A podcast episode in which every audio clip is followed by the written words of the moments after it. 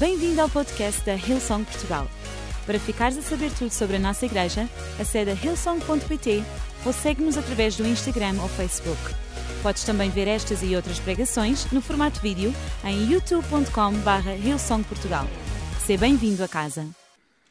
Provérbios capítulo 3, versículo 1 a 6, e diz assim: Meu filho, não te esqueças do que te ensinei e guarda no teu coração os meus mandamentos, pois eles te darão uma vida longa e de paz. Caiu a viola abaixo. Baixistas são sempre a mesma coisa.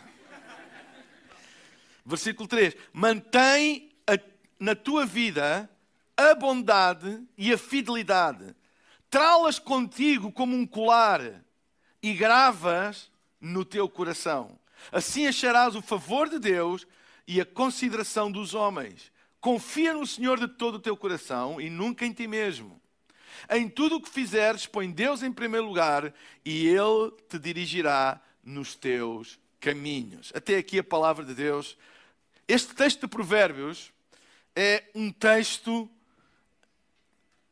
de conselho de pai. E o título da minha mensagem hoje é Ouve o teu pai. Ouve o teu pai. E nesta passagem de Provérbios, é como se, que, que, que se o escritor de Provérbios estivesse a revelar os conselhos do nosso Pai Celestial para os seus filhos, em termos básicos. E eu hoje queria falar acerca de coisas muito simples, mas que são conselhos que vêm do céu para a nossa vida e que nós devemos guardar no nosso coração. Sempre que nas Escrituras aparece a expressão guarda no teu coração, é uma chamada de atenção. Como se tudo o resto na Bíblia não fosse para guardar no coração. Claro que tudo na Bíblia é para o nosso coração, mas quando a Bíblia usa a expressão guarda no teu coração, é como que, como que colocar uma, uma bandeira, como colocar um sinal, uma cruz, uma chamada de atenção, dizer assim: tudo é importante, mas isto vocês não podem de maneira nenhuma perder. E esta é uma dessas passagens em que a expressão guarda no teu coração é usada. E hoje queria compartilhar com vocês quatro conselhos do coração do Pai. Ouve o teu Pai. O primeiro está logo no, no, no versículo 1 e no versículo 2, e é não ignorar o que e quem investiu em nós nunca ignorar o que foi investido e quem investiu em nós. Diz o versículo 1 e 2: diz: Meu filho, não te esqueças do que te ensinei e guarda no teu coração os meus mandamentos, pois eles te darão uma vida longa e uma vida de paz. Não te esqueças do que te ensinei e guarda no teu coração os meus mandamentos. Nós temos que entender que Provérbios foi um livro escrito pelo sábio Salomão. Então, quando aqui diz guarda os meus conselhos, não te esqueças do que te ensinei, claro que é inspirado por Deus e isso é Deus também nos a dizer, mas literalmente quem está a dizer isto é Salomão. Salomão está a dizer que aquilo que ele ensinou, que aquilo que ele semeou, para não se esquecerem. E nós nunca devemos ignorar o que foi investido em nós, e quem investiu em nós. Nunca devemos ignorar, porque depois tem consequências o ignorar ou não ignorar o que e quem investiu em nós. Guarda no teu coração os meus mandamentos, pois eles te darão uma vida longa e paz. Não te esqueças daquilo que te ensinei. É interessante quantas vezes a Bíblia apela à nossa memória. Tanta vez. Tanta vez. A ceia do Senhor é um apelo à nossa memória. Para nós nunca nos esquecermos daquilo que Ele fez por nós e para nós nunca nos esquecermos que nós precisamos uns dos outros. É uma coisa regular e por isso diz fazer isto todas as vezes. Okay? Com regularidade, lembrem-se. É, é, é impressionante o número de vezes que as Escrituras apelam à nossa memória. Mesmo quando nós louvamos a Deus, diz: Bendiz, ó minha alma, ao Senhor, Bendiz, ó minha alma, ao Senhor, e tudo o que há em mim, bendiga o teu santo nome. Depois voltar a dizer: Bendiz, ó minha alma, ao Senhor, e não te esqueças de nenhum dos seus benefícios. Há sempre um fator de lembrança. Porquê? Sabem, quanto mais nós avançamos na idade, mais o nosso presente fica distante dos nossos momentos. Nós hoje estamos mais distante do momento em que fomos salvos do que estávamos há um ano atrás. Nós hoje estamos mais distantes do investimento de alguém, de alguém que nos abriu uma porta, nos deu uma oportunidade, uh, semeou na nossa educação, etc. Nós estamos mais distantes hoje desse momento do que estávamos ontem. Ou seja, a tendência nossa, da nossa humanidade, é à medida que nos afastamos dos acontecimentos, eles tornam-se mais nublados menos nítidos, mais distantes. A única maneira de combater e tornar viva diariamente alguma coisa importante é nós termos um hábito de lembrança, um método de nos lembrarmos. Quiçá ou até uma liturgia de lembrança para nunca nos esquecermos daquilo que é importante. Porque a ceia é um ato litúrgico, é um ato de, é um, é um, é um é ato de, de, de devoção. É planeado. Tanto é que o apóstolo Paulo diz para todas as vezes que nos reunimos, fazemos isso. É alguma coisa planeada, mas tem um propósito de avivar, limpar a nossa memória para que a distância do tempo não retire a importância do momento. E nós precisamos disso. Precisamos, na nossa vida, de exercitar a nossa memória sempre para que a distância do tempo nunca retire a importância do momento. Porque há momentos que marcam a nossa vida para sempre e eles têm que ser lembrados como tal. Quando a palavra de Deus fala nos Dez Mandamentos e fala num que é honrar o pai e a mãe, o que está a fazer não é para tu uh, concordares com tudo o que o teu pai e a tua mãe fizeram, para que tu seguires os caminhos deles e tudo o que eles. Não, não é isso que está a dizer. Simplesmente o que está a falar em relação à honra é para tu nunca te esqueceres. Com todos os defeitos, com todas as, as limitações, tu nunca te esqueceres o investimento que eles fizeram em ti. E que isso vai trazer longevidade à tua vida. E não é uma, nem duas, nem é só com pais, é com tudo aquilo que foi semeado em nós, com todos aqueles que de alguma maneira fizeram o bem à nossa vida, nós devemos ter um exercício de memória para que nunca o tempo, nunca a distância entre o momento e o presente apague aquilo que foi semeado na nossa vida. São, diz, meu filho, não te esqueças do que, do que eu te ensinei. Claro que está a falar para nós nunca nos esquecermos da palavra de Deus. Claro que está a falar. Nunca te esqueças daquilo que a palavra de Deus ensina. Nunca te esqueças daquilo que a palavra de Deus diz. E até aqui, o exercício de memória é importante, porque é assim: há coisas que nós já sabemos há muito tempo, mas que precisam de ser relembradas. Quando nós lemos a palavra de Deus, nós não estamos a ler sempre versículos que nunca tínhamos lido, capítulos que nós nunca tínhamos lido, não é? Porque o, o, o bom cristão já leu a Bíblia toda. Então, qual é a ideia? A ideia não é a Bíblia ser um livro. Ah, mas eu já li esse livro. Não, não, não, não. Porque num livro de vida, a memória, a lembrança é um exercício de sabedoria. Tu tens que voltar e lembrar, e lembrar, e lembrar, e lembrar. E trazer. E isso serve de alimento. Isso nunca te deixa esquecer. Isso nunca deixa que a distância apague a importância. Porque muitas vezes, quando as pessoas se afastam de Deus, não é porque decidem, pronto, eu agora vou-me afastar de Deus. O que é que acontece? O que acontece é que há uma quebra do exercício de lembrança. As pessoas vivem a vida e vão se esquecendo. Eu hoje não leio. Ah, não faz mal nenhum. Eu amanhã depois também não leio, também não faz mal nenhum. Eu hoje não vou à igreja e depois também não vou. Não tem mal, eu não tenho que ir sempre. E, depois... e às tantas, a distância entre o momento e o nosso presente é tão grande que a memória fica turva e perdemos a noção da importância das coisas. Que normalmente só perante uma tragédia ou perante um momento difícil é que isso vem à nossa memória em forma de aflição. Mas não tem que ser assim. Se nós aprendermos, se nós aprendemos a trazer até à nossa vida diariamente a lembrança das coisas. Que é isso que o apóstolo Paulo diz lá em Romanos, no capítulo 12, quando fala acerca do nosso culto racional. O nosso culto racional é uma, é uma, é uma, como é que eu ia dizer? É um exercício de trazer constantemente, racionalmente, trazer uh, ah, um, ah, regularmente à nossa memória até coisas que nós já aprendemos, mas que precisam de vir constantemente à nossa memória. Nós precisamos de não nos esquecer disso. A Bíblia está cheia disso. E este é o primeiro conselho que o pai dá: é para não te esqueças. Como é que tu não te esqueces de uma coisa? Se constantemente ela vier à tua memória. Eu já não me lembro de matemática do 11 ano, graças a Deus. Já não me lembro.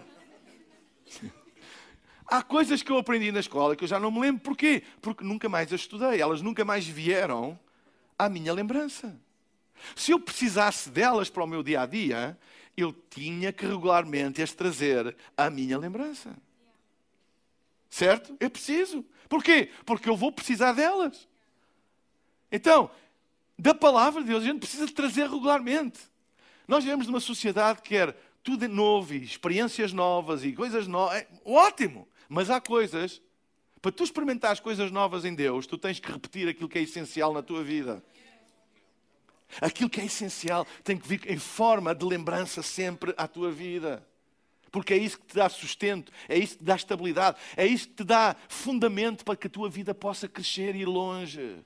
São os valores e os princípios e os fundamentos que ficam na tua vida e eles vêm por lembrança. Nunca ignores uma palavra de Deus. Nunca ignores o investimento dos teus pais. Nunca ignores o investimento de pessoas que fizeram. Nunca ignores isso. Honra isso. Traz isso à memória. Honra isso. Porque tudo aquilo que nós honramos, nós valorizamos. E há coisas, sabem, às vezes nós temos ouro dentro de nós, mas nós não sabemos que é ouro. Até um dia. Até um dia que a gente vai precisar e a gente lembra-se e diz: Ainda bem que alguém um dia mencionou isto. Ainda bem que eu um dia fui exposto àquilo. Ainda bem que eu um dia tive a oportunidade de fazer aquilo, porque hoje é ouro para mim. O verdadeiro ouro na vida nem sempre parece ouro no presente. Porque Deus, agora escutem, Deus não põe só na tua vida o que tu precisas para hoje. Deus põe em forma de semente aquilo que tu vais precisar para amanhã. E semente não é uma coisa. Ninguém vai. Nós vamos ver um jardim, mas ninguém vai ver um celeiro. Onde é que vais hoje? Ah, hoje vou ver a, a estufa fria. Ah, eu vou ver os jardins da Gulbenkian. Uau! Mas ninguém diz: onde é que vais hoje? Olha, hoje vou ver o armazém das sementes do, do Zé Manel da Horta. Eu, ninguém vai ver isso, porque não há beleza na semente. Não há beleza. O que há beleza é o fruto da semente. Mas todo, todo o fruto vem da semente. E às vezes Deus coloca coisas em nós que a gente olha e diz: O que é isto? Isto não parece não me serve para nada. Porque nós vivemos do pão nosso de cada dia. E o pão é alguma coisa uh, uh, feita, uh, é, é feita através de sementes, é feito através dos cereais, não é? é feito. Nós precisamos do pão nosso de cada dia. Mas nós não temos só o pão nosso de cada dia, nós temos as sementes que precisamos para amanhã. E Ele coloca, Ele semeia em ti sementes, que às vezes não parecem grande coisa, às vezes não têm aspecto de nada de especial, às vezes a gente olha e diz: Isto serve para quê? Até que um dia um dia tu vais passar por uma aflição, um dia vais passar por um desafio, um dia vais estar perante uma oportunidade e imagina o que é que vai brotar nessa altura. É aquela semente que tu pensavas que não tinha grande aspecto, não tinha grande valor, mas foi semeada na tua vida e um dia. Sejam grato por isso. Nunca desprezes aquilo que é semeado em ti, mesmo que não tenha assim. Uau, o que é que fez por mim hoje? Não fez nada de especial. Não parece que não mudou nada na minha vida. Mas guarda, é por isso que a Bíblia diz: a tua palavra guardei. Há, traduções que dizem escondi. No meu coração escondi. E depois diz: para não pecar contra ti.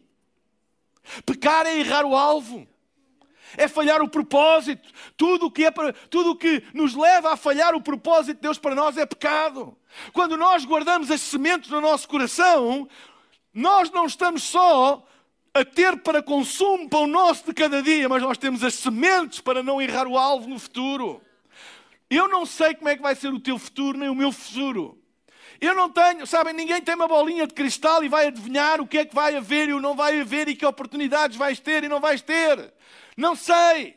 E se tu vens à casa de Deus para que Deus te revele como é que vai ser o teu futuro, Ele não te vai revelar como é que vai ser o teu futuro, mas Ele vai te dar sementes hoje e que tu tens que querer e guardá-las. Se Ele me está a dar, pode não fazer muito sentido agora, mas se Ele me está a dar, eu vou guardar, porque Ele sabe todas as coisas, Ele vê todas as coisas. Ele não me vai dar uma semente para um fruto que eu não vou precisar. Se Ele me está a dar agora, eu vou confiar e vou guardar no meu coração, de certeza que vai haver um dia em que se vai fazer luz eu vou dizer: Uau, ainda bem que eu guardei essa semente. Então deixem-me dizer, todos os ensinos, todas as pessoas que semeiam em ti, todas as coisas, aprenda a guardá-las. Podes não fazer uso delas logo, elas podem não ter nenhuma tradução prática na altura, mas aprenda a guardar. E é isso que o pai está a dizer ao seu filho: ouve o teu pai, guarda aquilo que é semeado em ti. Aprenda a não guardar outras coisas. Não guardes ressentimentos. Não guardes amarguras, não guardes ódios, não guardes uh, uh, maus sentimentos contra alguém, não guardes más lembranças. Isso, vê-te livre disso tudo. Mas semente que vem do céu, guarda. Semente é precioso. Tudo na vida nasce numa semente. Guarda isso no teu coração. Todas as coisas, toda a criação é, é, é, por isso que quando, quando Jesus fala da parábola do, do semeador, diz que o reino de Deus é igual. Tudo se resume à parábola do semeador, do semear e do colher. Para semear, tu precisas de quê? Semente. Ninguém semeia se não tiver semente. Semear é um ato teu, mas receber semente foi alguém que pôs em ti. Lembra-te disto. Semear é um ato, um dia tu vais semear, mas a semente que tu tens, alguém a colocou em ti. Trata bem a semente, guarda a semente, dá consideração à semente. Não ignores a palavra e não ignores o investimento daqueles que investiram em ti. Aprende a guardar. E depois diz: Pois eles te darão uma vida longa. Agora reparem, a ligação entre o guardar a semente e longevidade. Não está a falar do momento. Não está a dizer assim: guarda a semente e vais ter uma, um dia muito feliz. Guarda a semente e vais viver o melhor dia da tua vida. Não diz nada disso. Diz: guarda a semente e ela vai cuidar da tua longevidade. Porque semente sempre está a falar de futuro. Lembre-se, Deus é um Deus eterno. Deus, quando olha, nós, quando olhamos, a gente só vê o presente. Quanto muito podemos ter um vislumbre, assim, um, uma ideia do futuro, mas a gente não o vê. Não é claro. O futuro é uma coisa nebulosa para nós. A única coisa clara para nós, e às vezes nem sempre, é o presente. O passado também às vezes deixa de ser claro, porque o tempo traz neblina ao nosso passado. É interessante, à medida que se avança na idade, às vezes, eu lembro-me quando era novo, e de certeza aqui a malta nova concorda comigo. Gente às vezes diz: a minha vida é um inferno. Ah, minha vida é, é, é, a pior vida. Alguém pensou nisso? Ou disse isso? Olha, eu esqueci de dizer. Minha vida é um inferno. Estamos ali no calor do momento, etc. Mas quando o tempo passa, normalmente nós tendemos a lembrar com carinho e a, o poder que as boas memórias têm é incrível. É incrível. Claro que há exceções. Mas, por exemplo, com a família. Toda a gente, quando vive com a família, a família é a pior do mundo até que a gente sai da família e vem as memórias, a gente lembra-se o bom e como foi, etc. E aquilo que era tão mau no momento torna-se doce na memória. É a vida. Não te leves a sério demais. Não leves o momento presente como se fosse tudo na vida. Porque Deus está a olhar na eternidade e está-se a rir. Porque Deus vê a eternidade. Deus, quando semeia em ti, quando nós oramos, nós estamos a pensar num momento. Deus resolveu, ou Deus ajuda nisto, ou Deus isto. A gente... Tá- Mas Deus, quando semeia em nós, Ele está a olhar e assim: Ele ali vai precisar disto. e dá-nos uma semente. E a gente, hã? E depois lá à frente, ele vai precisar disto. Vou-lhe mandar alguém para lhe lançar esta semente. E pumba, e a gente, ah, Deus, eu não te pedi isto. Eu pedi-te uns ténis novos, Deus. Eu pedi-te uma namorada. Eu não sei o quê. E estás-me a mandar. Não é? E pensamos que Deus está desconectado connosco. Mas Deus está a ver. E, e isto. Agora, isto tem a ver com o nosso futuro. Lembras? Deus vê assim. E esse é o tempo. E esse é o tempo. Se nós guardarmos, nós vamos ver o, o ouro que Ele depositou na nossa vida. Há uma coisa muito interessante. Quando o apóstolo Paulo está a falar acerca de Jesus, que sendo Deus, não teve por usurpação ser igual a Deus e fez homem, e como homem humilhou-se a si mesmo. Há uma, uma coisa muito interessante nessa passagem que fala que ele não tinha aparência. Que quem olhava, a aparência não mostrava quem ele era. Homem de dores. Não tinha a aparência daquilo que ele era. Nós vivemos num mundo que a aparência é o julgamento do momento. É do momento. E o momento o que salta é a aparência, mas ele foi a semente de Deus para a humanidade. E a aparência é que, que rei é este? Que salvador é este? Por causa da aparência, do momento. Agora nós olhamos para ele da perspectiva eterna. E dizemos, uau, ele é o nosso salvador. Ele é o... Mas no momento, os próprios discípulos no momento, eles ficaram desiludidos quando ele disse: Eu vou para o meu pai. Eles não estavam a ver o filme. Entendem o que eu estou a dizer? Às vezes a aparência das coisas que vêm à nossa vida parecem não ser exatamente aquelas que nós precisamos. Mas deixem-me dizer-te uma coisa: nunca desprezes uma semente que vem do céu, porque ela pode ter uma aparência que parece que não diz nada e que não tem nada a ver com a tua realidade hoje, mas se ela vem à tua vida e vem do céu, é porque há algures no teu percurso, Deus sabe que tu vais precisar dela. Guarda. Guarda. Guarda o investimento que é feito em ti. Segunda coisa, versículo 3 e versículo 4 diz: Meu filho, não te esqueças, de novo, do que eu te ensinei e guarda no teu coração os meus mandamentos, pois eles te darão uma vida longa e de paz. E depois continua e diz: Mantém na tua vida, versículo 3, a bondade e a fidelidade trá-las contigo como um colar. Outras traduções dizem atado ao teu pescoço. Como um colar. E gravas no coração. Assim acharás o favor de Deus e a consideração dos homens.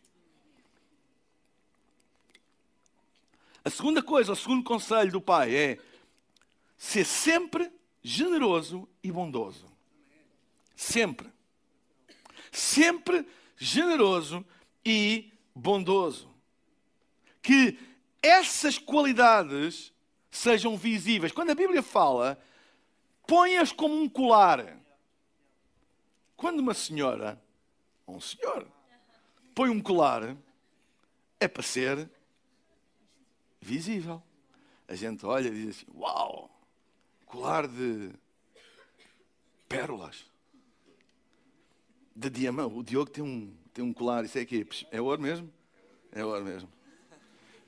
O Francisco tem um pichibeque ali. Mas pronto, é visível. É para a imagem. Dá. Não é? Ou seja, um colar é uma coisa que a gente coloca e, e é visível. É uma coisa visível. E a Bíblia diz para nós usarmos a bondade e a fidelidade e a generosidade como um colar. O que aqui está a falar? Visível. Ninguém é bondoso invisível. Se tu és bondoso, isso é visível. Ah, mas eu sou bondoso no espírito. e a carne é fraca. um colar visível. que a bondade e a generosidade se tornem visíveis. Atributos que são visíveis. Em coisas simples. Ser generoso. Ser bondoso. Porque há uma relação entre generosidade e bondade. A própria Bíblia está a estabelecer uma relação entre generosidade e bondade e favor de Deus e dos homens. É o que está lá escrito. Eu vou repetir, que é para não dizerem que foi eu que disse. Diz assim: Mantém, a tua vida, mantém na tua vida a bondade e a fidelidade, outras traduções dizem generosidade, e trá-las contigo como um colar, e gravas no teu coração. Assim acharás o favor de Deus e a consideração dos homens. Como é que se acha o favor de Deus? Bondade e generosidade. Quando nós, quando nós mostramos bondade e generosidade, quando nós exercemos bondade e generosidade, isso atrai o favor de Deus e a consideração dos homens. Ok? Se tu queres ser uma influência, um influencer, não é por teres, deixa, escuta, não é por teres as fotos nas ilhas mais exóticas, as férias nos lugares mais paradisíacos aquilo que realmente marca a vida das pessoas para a eternidade é a tua generosidade e a tua bondade para com elas. Tu vais ganhar consideração das pessoas, mesmo aquelas que discordam de ti, mesmo se calhar aquelas que nem têm a mesma fé do que tu, mas tu vais, vais, vais ganhar a consideração delas. E é interessante a ligação disto com o favor de Deus. Guarda a fidelidade diz grava no coração e mostra como um colar. E há aqui uma relação interessante. Não é exibicionismo. Tem que estar no coração, grava no coração e mostra como um colar. Ou seja, que o colar que tu coloques seja um reflexo do teu coração e não apenas um adereço para enfeitar ou disfarçar ou tentar mostrar qualquer coisa. Porque às vezes nós podemos pôr o colar da bondade, o colar da generosidade, quando temos algum interesse. Então a gente põe o colarzinho da bondade e da generosidade. A religião é perita nisto. Põe o colarzinho da bondade e da generosidade para que aquele veja e o outro veja e diga: Uau, vejam tão bem, ele ajuda aos pobres. Uau, veja tão bem, ele, ele é tão generoso, ele é tão bom. Uau, ele é tão espiritual. Vejam tão bem. Ele põe o colar mas não está no coração. Não está no coração. Grava no coração. Porque bondade e generosidade é um espírito, é uma atitude, é uma atitude no coração e depois reflete-se, é visível, como um colar é visível e atrai o favor de Deus e atrai o favor dos homens. É tão bom ter pessoas, a sério, que têm desejo de ser uma influência deste mundo. Isso não é pecado. Ser ambicioso e ter a ambição de ser uma influência, de marcar o nome, que a tua vida valha a pena. Assim, eu vim a este mundo com um propósito, eu quero marcar este mundo. Isso é ótimo. Não tem nada de errado com isso. Isso é ótimo. Ótimo. Mas ouve o Pai. Faz isso da maneira certa. Porque senão, muitas pessoas querem ser uma influência, querem ser conhecidos e querem que a vida deles valha a pena e vivem uma vida de mentira, uma vida de fachada, uma vida de apenas de aparência das coisas, mas lá dentro no coração não é nada daquilo. São infelizes, frustrados. É apenas uma vida de aparência para terem o aplauso dos homens. E hoje é tão fácil a gente mostrar só o bom e termos uma vida de ilusão. Há quem pense, ah, ele é contra as redes. Não sou nada contra as redes sociais. Mas sabem, às vezes é tão fácil, a gente, ai, uau, olha a vida dele, olha para qual, quem me dera isto e aquilo, etc, etc. Mas tu não sabes o que está no coração, só estás a ver o colar. Mas a Bíblia diz: usa o colar, mas tem no coração. Para que não seja uma coisa falsa, fake. Para que não seja peshbeck. Seja prata pura e ouro puro. Amém? Há uma relação entre generosidade, bondade e favor. A Bíblia diz em Provérbios: o mundo generoso cada vez fica maior. Há pessoas que ficam danadas com os generosos. E porquê que isto? E porquê que ele tem estas oportunidades? E porquê... Ei, o mundo da pessoa generosa cada vez não tem como evitar, ela vai ficar maior. Quanto mais tu és generoso, quanto mais tu és bondoso, não é? Maior fica o teu mundo. Mas o mundo avarento fica mais pequeno. E há pessoas avarentas, mas que querem usar o colar da bondade e da generosidade. Elas põem o colarzinho de vez em quando. E olha, eu também sou, eu também. Ei, mas é fake, não vem do coração. É apenas um momento, tem um objetivo, é para mostrar alguma coisa. É para mostrar alguma coisa. Mas quando está no coração, é a nossa vida, é o nosso estilo de vida. Eu não sou apenas bondoso para aqueles que eu posso receber alguma coisa em troca. Eu não sou apenas generoso para aquelas pessoas dos quais eu posso obter alguma coisa. Também sou generoso para, e essa é a generosidade mais pura. É aqueles que tu sabes que nunca vão poder te retribuir nada da tua generosidade. Essa é a generosidade mais pura. É por isso que a Bíblia usa o exemplo da criança. Quem der de beber a um destes pequeninos? O meu pai que está no céu nunca se esquecerá deles. Porquê? Porque as crianças não têm nada para te dar em troca. Entende o que eu estou a dizer? Que nós nunca tenhamos esse tipo de generosidade e bondade, e a religião está cheia desse tipo de disfarces, de gente com colares, mas que é apenas para mostrar quando interessa. Certo? Quando interessa. Às vezes até há colares de espiritualidade. E uau, e a gente fica muito impressionados com. Mas, ei, aquilo é um colar apenas. Não está no coração, porque não vive com ele. É colocado. E a Bíblia diz que ata ao teu pescoço, é para não tirar. Não é, eu ponho agora o colarzinho para vir à igreja. Eu agora tiro o colarzinho porque estou no trabalho. Eu agora ponho o colarzinho porque vou para um grupo de ligação. Mas amanhã vou para a escola, tiro o colar. Eu agora vou estar com os meus amigos na igreja, eu ponho o colar. Mas amanhã vou jogar a bola com os meus amigos da escola e tiro os colares todos. Entende o que eu estou a dizer? Não está atado. Que nós nunca usemos colares de coisas que não estejam gravadas no nosso. Entende o que eu estou a dizer? Que não estejam gravadas no nosso coração. Não estejam gravadas no nosso coração. E a terceiro e último conselho, e a banda pode subir, está no versículo 5. Coloca sempre a confiança em Deus.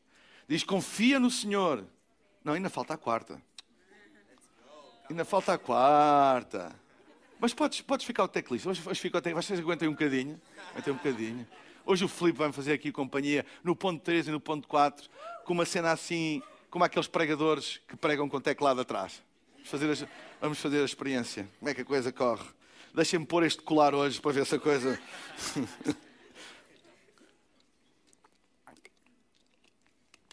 Coloca sempre a confiança em Deus. Confia no Senhor de todo o teu coração e nunca em ti mesmo. Outras traduções diz confia no Senhor de todo o teu coração e não te estribes no teu próprio entendimento. Um outro conselho do pai é: ouve o pai, confia sempre em Deus. Sabem, confiança é uma coisa tricky, assim meio. Há alturas na vida que a gente sabe mesmo e sente mesmo que tem que confiar em Deus. Mas há alturas na vida que é tão difícil confiar em Deus. Porque tudo à nossa volta está a gritar o contrário. E é uma luta. E às vezes nós pensamos, e, e nós somos, sabem, sabes qual é a pessoa que mais fala contigo? És tu. Sabes quem é que te convence a tomar decisões? És tu. É a tua voz. E às vezes há uma luta dentro de nós em que nós tentamos justificar o porquê é que nós não vamos confiar em Deus. Porque Deus percebe isto, e Deus percebe aquilo, e agora com isto, e agora com aquilo, etc. E nós tentamos amenizar a nossa consciência com uma justificação humana ou, e, e, e, sempre, e sempre confiamos que Deus Ele vai compreender. Nós não confiarmos muito em Deus desta vez, ou não confiarmos tanto em Deus, ou fazemos um pouco à nossa maneira. Mas a Bíblia diz para nós confiarmos no Senhor e depois diz de todo o teu coração, ou outras expressões dizem com todo o teu coração. Ou seja, é uma confiança total, não é parcial. É com todo o teu coração. Para nós humanos, isto é uma coisa muito complicada. Nós confiamos, nós temos pessoas que confiamos, mas não há ninguém vivo que nós confiemos de todo o, teu, o nosso coração.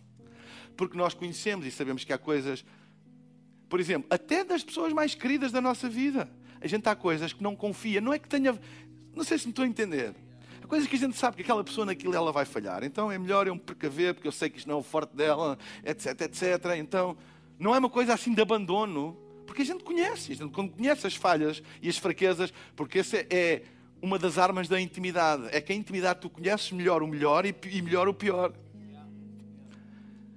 E quando nós conhecemos melhor o pior, a gente percebe que a confiança nunca é uma coisa absoluta. Porque há áreas que a gente sabe que é a fraqueza da pessoa e a gente precavê-se, porque sabe que a pessoa vai falhar ali. Não vai conseguir entregar aquilo que nós esperamos. Porque é uma fraqueza dela, é normal. Entendem o que eu estou a dizer? Então, é por isso que a Bíblia diz: Maldito o homem que confia no homem. Não é que a gente agora não confie nas pessoas, não. Este tipo de confiança de todo o coração, isso é uma maldição. Porque a gente vai descobrir que não há ninguém que seja de toda, integralmente, absoluta confiança em tudo, em todas as coisas. Sempre há pessoas que eu não confio entregar o volante do meu carro. E são queridas da minha vida. Mas no meu carro, não. Ou outras que eu sei que são fantásticas, mas têm um péssimo sentido de orientação. Diz, olha, vamos para ali. Vai aquela coisa. Epá, ele não. ele não. Ele vai se perder. Olha, eu hoje, eu hoje fui pregar ao culto de despedida, de transição do pastorado do pastor Carlitos da igreja Icmav. É um amigo do peito. Talvez um, o meu melhor amigo e, e, e que eu confio nele e, e fui pregar e estavam lembranças. E não há ninguém mais despestado em termos de orientação que o pastor Carlitos. Eu tenho uma confiança imensa dele, mas quando é para viajar, eu não confio nele, ponto final. Eu lembro-me quando nós começámos a igreja e o nosso primeiro uh, local foi uh, em Lourdes, na, na, Quinta das Sapateiras. E eu lembro-me que ele era, foi o, o convidado para falar. Eh, porque mais ninguém queria, ele era o único, porque era meu amigo. E arranjou um grupo de pastores amigos, etc., que queriam ir também. E ele ficou de orientar a ida para lá. Ele foi para, não sei como, ele foi para um pinhal. Ligou-me, que estava num pinhal. Eu disse, num pinhal? Então, mas está numa cidade, como é que tu vais para um pinhal? Entendem? Uma pessoa de confiança. Mas nem tudo é de confiança. É a vida, não há mal nenhum nisso. É normal isso acontecer. Mas Deus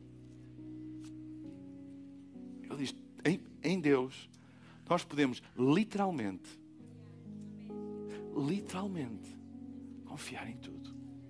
E se Ele diz, Ele vai fazer. Se Ele diz que cuida, mesmo quando eu sinto sozinho, desamparado, contra todas as evidências, eu posso dizer: aquieta de minha alma, Ele está no controle. Ele é de absoluta confiança. Ele não vai falhar. Confia no Senhor de todo o teu coração. Vai haver alturas na nossa vida em que essa confiança vai ser posta em causa e em teste. E nós temos que ficar firmes. Às vezes com os joelhos a tremer. Assim, mas eu vou confiar em. Eu vou confiar em Deus. Contra todas as evidências, eu vou confiar em Deus. E agora sim a última, a quarta. Usa bem o que Deus coloca nas tuas mãos. Diz o versículo 6.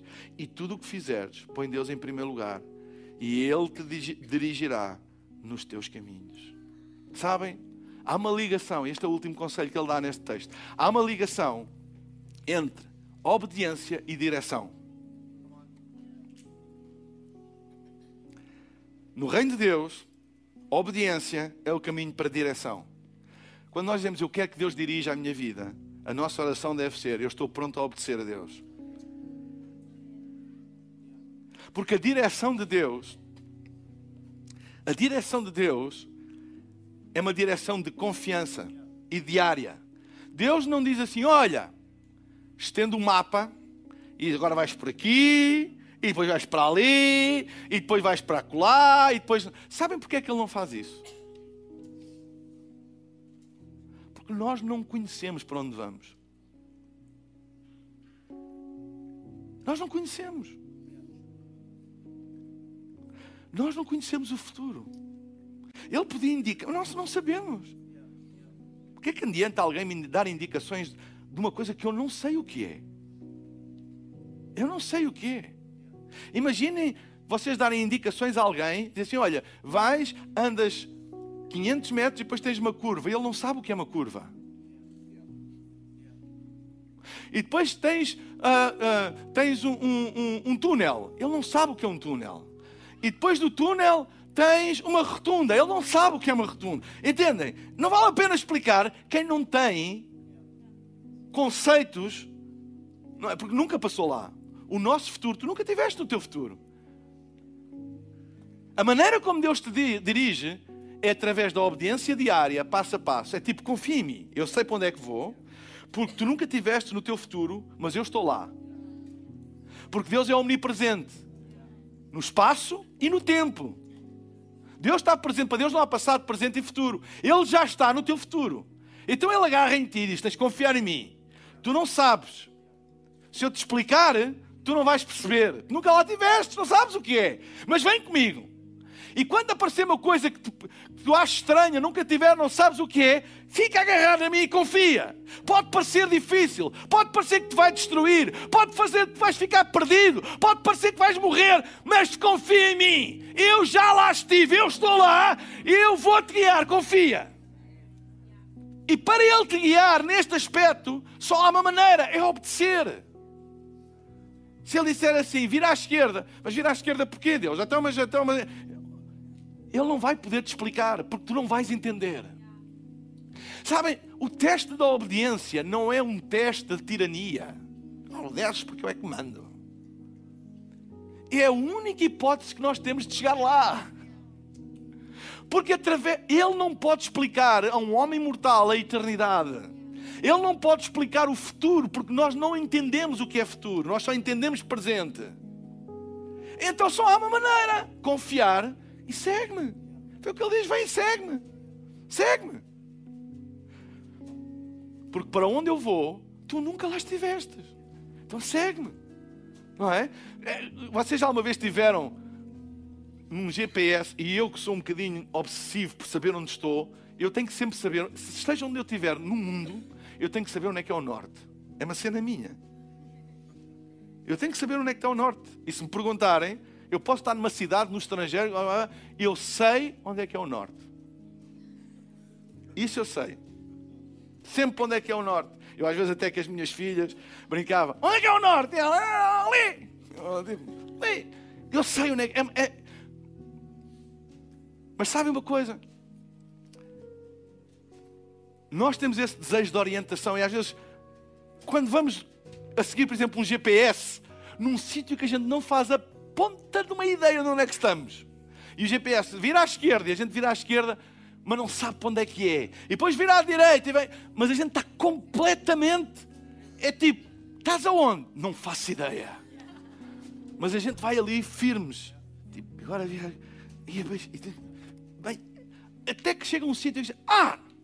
Eu aqui já, pronto, já, já conheci. Mas há alturas que a gente tem que mesmo se abandonar nas mãos daquela maldita máquina e confiar. Às vezes pega-nos pega partidas. Eu agora. Uh, quando é que foi? Ah, eu, eu tive que ir ao, ao, Algarve, ter uma reunião no Algarve e, e, e marcámos um, uma localização. Eu fui com o Isaac e aquilo não tinha nome de rua e pusemos as coordenadas e aquilo mandou-nos para o meio do oceano. Quando a gente vê o GPS tudo azul, faz aquilo, era no meio do mar. Eu pensei assim: uau, será num cruzeiro?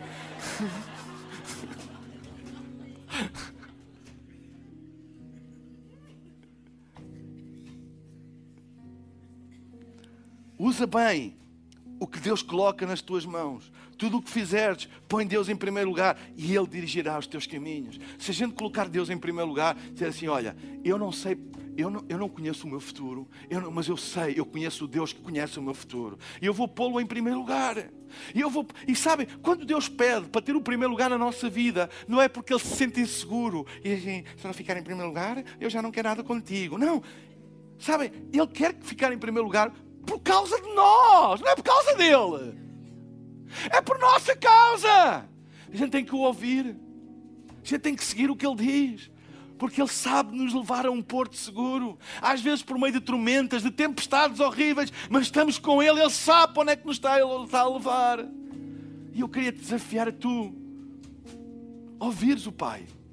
Ouvires Deus. E mesmo no meio de tempestades difíceis, disse: Não, eu vou colocar Deus em primeiro lugar na minha vida eu vou colocá-lo em primeiro lugar e ele vai dirigir os meus caminhos, porque há uma ligação entre direção e obediência.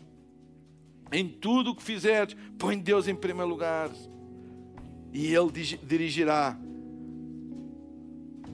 nos nossos caminhos. Dirige-te a Deus, põe-o em primeiro lugar, obedece. A obediência é direção. obediência é direção, é seguir uma direção. Não é um ato. Às vezes as pessoas olham para um ato de tirania, um ato de prepotência de Deus. E há pessoas que falam, ah, isso da obediência, obedecer a Deus. Como... Ei, a obediência é para nosso bem, não é por causa dele. É para nosso bem. É, é a única maneira que a gente tem de ir para um lugar que a gente não conhece sem errar o alvo, sem errar o destino, sem ir parar ao meio do oceano, porque o GPS se enganou e manda-te para e a gente às vezes vai nas coordenadas do A e do B e daquele e do outro. E a gente pensa que vai. E quando a gente chega lá, não há nada. E é uma frustração. E é uma desilusão. Porque criamos expectativas e isto e aquilo e aquilo outro. E chegamos ao destino e não tem nada para entregar. Ilusão, vaidade. Quantas pessoas colocam alvos na vida que parece que é tudo e quando os atingem aquilo não dá satisfação nenhuma aquilo que prometia, não entregou nada do que prometeu. Mas quando nós obedecemos a Deus, Amém? Quando nós obedecemos, Ele guia-nos e diz: guia-nos mansamente a águas tranquilas, guia-nos a pastos verdejantes, guia-nos à abundância das coisas. Nunca deixes de colocar Deus em primeiro lugar na tua vida e Ele vai dirigir os teus passos. Amém? Vamos ficar de pé na presença de Deus.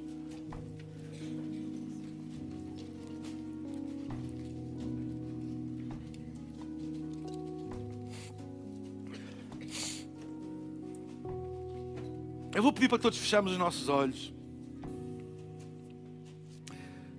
E enquanto temos os nossos olhos fechados, eu queria fazer um apelo, um convite, um desafio. E vou pedir para não haver movimento na sala agora. Vou fazer um apelo, um convite, um desafio a todas as pessoas que estão aqui neste lugar. E hoje querem dar a sua vida a Jesus.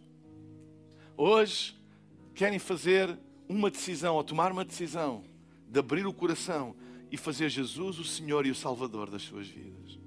Eu não estou a falar acerca de acreditar apenas na existência de Deus ou de frequentar a igreja, que são coisas boas. Estou a falar acerca de teres um relacionamento pessoal com Deus, de abrir o teu coração e dares a tua vida a Jesus.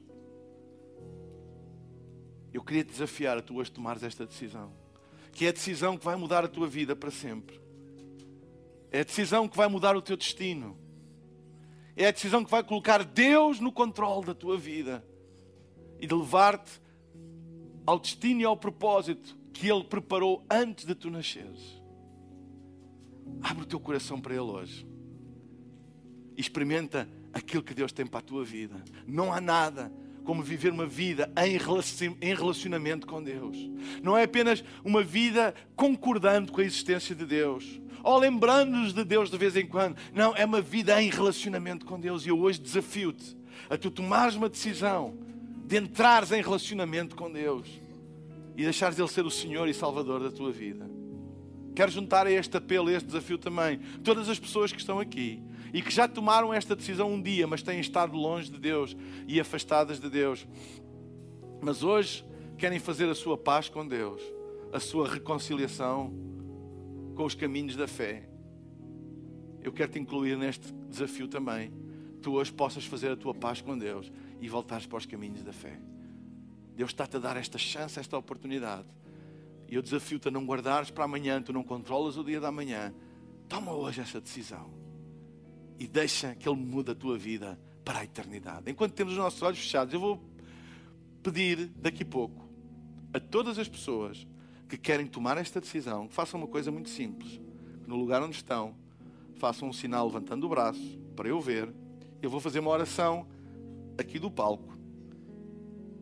E as pessoas que levantarem o seu braço vão repetir em voz baixa, no lugar onde estão, esta oração.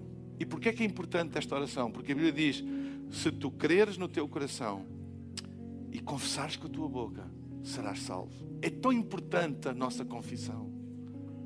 Então eu queria desafiar-te a fazer isso.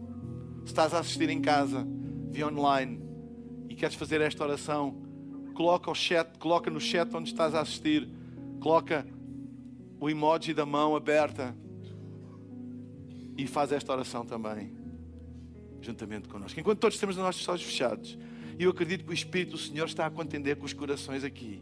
Eu queria pedir em nome de Jesus, se tu és esta pessoa, se queres dar a tua vida a Jesus, ou simplesmente queres fazer a tua reconciliação com Deus, eu vou pedir no lugar onde tu estás agora mesmo, em nome de Jesus, que levantes o teu braço e nós vamos orar juntos. Levanta agora, eu estou a ver. Levanta bem alto, sem vergonha, eu estou a ver, eu estou a ver. Muito obrigado, estou a ver. Fica com o braço levantado, estou a ver, estou a ver, estou a ver ali também, estou a ver ali atrás, estou a ver. Levanta bem alto, estou a ver ali, estou a ver ali também. Levanta bem alto, sem vergonha, levanta bem alto agora. Eu vou dar mais um minuto. O Espírito do Senhor está a contender-se. Levanta o teu braço como um sinal, um sinal para mim e um sinal para os céus, a dizer: Eu quero dar a minha vida a Jesus. Amém. Amém. Amém. Nós vamos fazer esta oração todos juntos enquanto tens o teu braço no ar. Toda a gente ora depois de mim e digam: Pai querido, muito obrigado porque tu me amas. E hoje o teu amor alcançou-me. Eu abro o meu coração e faço Jesus o meu Senhor e Salvador. Perdoa os meus pecados e dá-me uma vida nova. E que tudo o que tu planeaste para mim aconteça na minha vida. Dirija os meus passos. Ajuda-me a seguir o teu caminho. A ser batizado nas águas. E a viver contigo para a eternidade. Em nome de Jesus. Amém. Amém. Amém.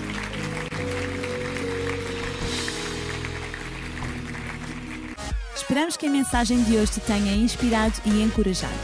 Se tomaste a decisão de seguir Jesus pela primeira vez, acede a hillsong.pt Jesus para dar o teu próximo passo.